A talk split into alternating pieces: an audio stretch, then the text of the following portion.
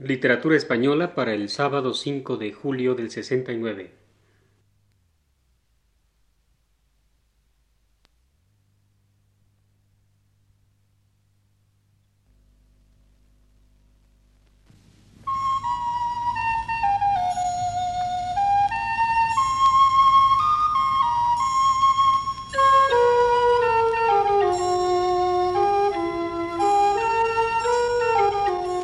Les ofrecemos, señoras y señores, el programa Literatura Española, que prepara para Radio Universidad el profesor Luis Ríos.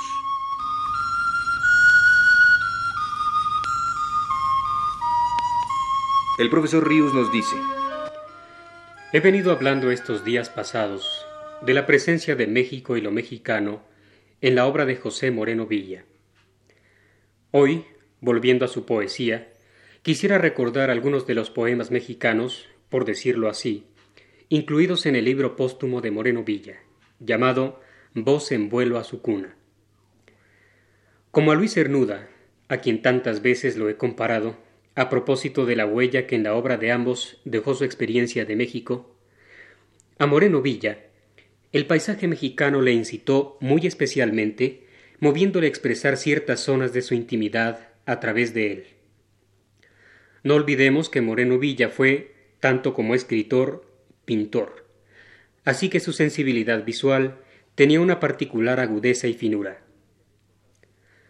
Algún elemento característico del paisaje mexicano sobresale, por su insistencia, en la poesía de Moreno Villa. Tal es el caso de los órganos, que a sus ojos se humanizaban misteriosa, mágica, sobrecogedoramente. Escuchemos dos poemas que nos han dejado testimonio de ello. Órgano sobre la tierra se titula el primero y Magia el segundo.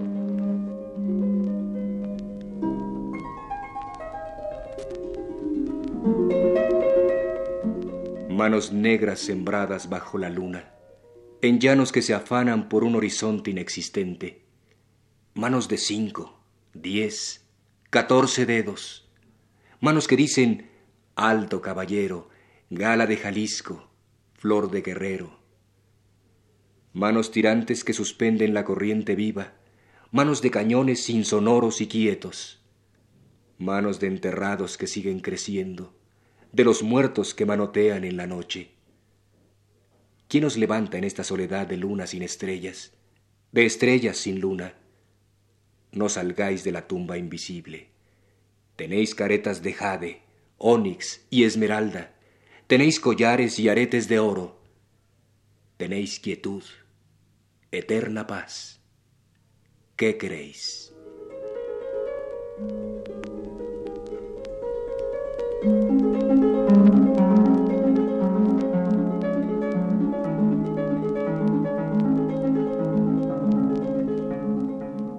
Hay una magia de largos dedos difundida, extendida en el solar inmenso, que enreda campos y ciudades con una tirantez de silencio y selva híspida, llena de tumbas, palacios, insectos, observatorios de ruidos y macabros templos.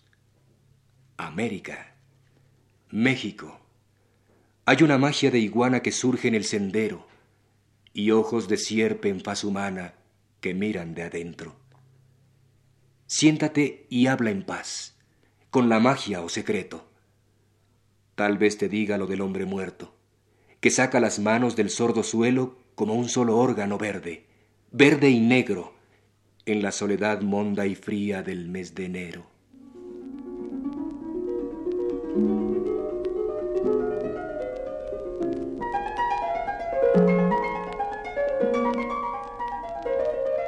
Las figuras humanas del paisaje mexicano, y también aquí es preciso recordar su afinidad con Cernuda, ofrecieron a la sensibilidad de Moreno Villa una riqueza de evocación y de sugerencia notable.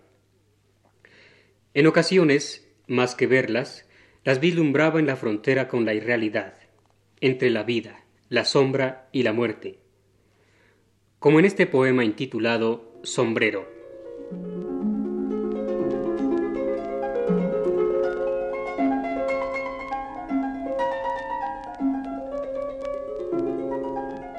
¿Quién dobla la esquina? la sombra de un alma con sombrero. ¿Un marihuano? ¿Quién sabe? Solo sabemos que si pisa no deja huella en el suelo, que si habla el aire no acusa su aliento. La sombra, esa sombra que dobla la esquina, pertenece a un muerto, a un muerto sin barca, sin barca y sin remo, sin penacho de cóndor, sin cetro.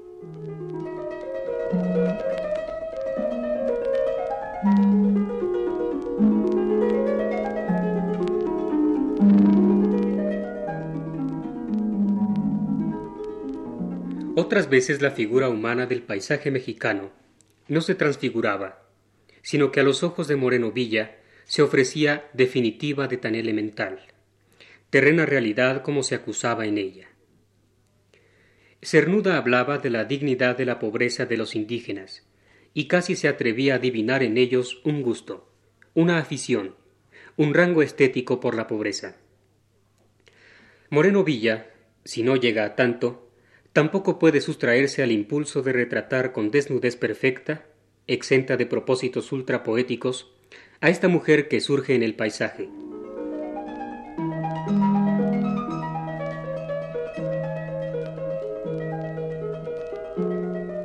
Bajo el rebozo la cabeza, las tortillas y el nene arranado. Ese rebozo, esa cabeza, ese pobre niño enclaustrado esa humilde comida plana que también se dobla como el trapo. ¿Qué piensa esa frente doblada? Mameyes, magueyes, órganos, maizales o milpas. Y luego, caminos, senderos, empedrados. La cabeza liada es firme, como de res, sostiene al vástago. De la boca no sale un suspiro ni de la mirada un relámpago. Hay una choza que la espera y un petate por todo camastro. Lleva la cabeza liada, como una enferma con un trapo. Un trapo que es maleta, cuna y venda para sus ojos olvidados.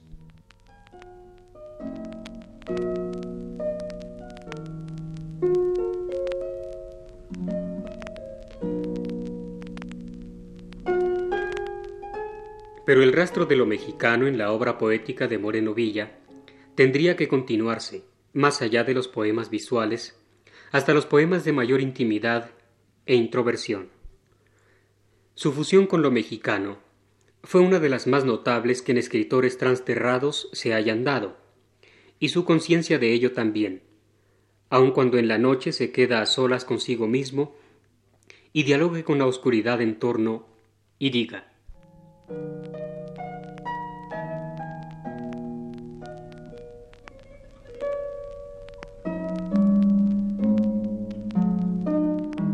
Gata mansa esta noche de marzo, pupilas de luz en donde quiera, focos de bolsillo llevan los santos por el camino de Santiago. Noche de marzo, alma en recobro, aliento largo en tierra cálida, una promesa diluida en selvas, lagunas y tiempo. Qué densos olores a panes recién cocidos en el horno humano. Cuánto niño gira en el aire y cuántos se quedan guardados. Gata mansa esta noche de marzo, qué suave, qué lenta y filtrada. Gira en las ruedas de mi coche, ronda los linos de mi cama. Silenciosa, sin un maullido y pisando tiempo sin fecha, esta gata aprendió a moverse entre los felinos de Persia, por muros opacos, sin luna, por campanarios sin campanas, y por calles que van a ríos tropicales, sin gota de agua. Ella va y viene en mi contorno, me acaricia con su piel suave, y me deja en el alma un garfio, un filocorvo de su garra prieta. Noche de altura, noche sabia, sin relente ni asfixia, sin grados, imperceptible, como número infinito tirado al espacio. Noche a dos mil y tantos metros, muy metida en el cielo frío, pero tibia por frotes de sol y fuegos internos dormidos. Noche mansa esta noche de marzo, noche gatuna, solapada, que penetra como un suspiro y que sale como una espada.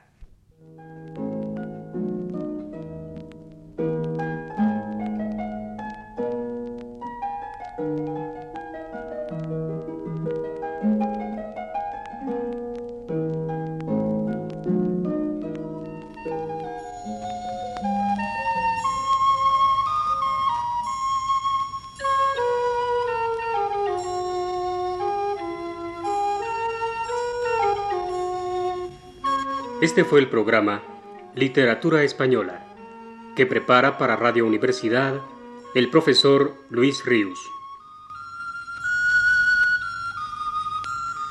Poemas de José Moreno Villa en la lectura de Sergio de Alba. Realización técnica de Ignacio Vil. Locutor Abraham Orozco González.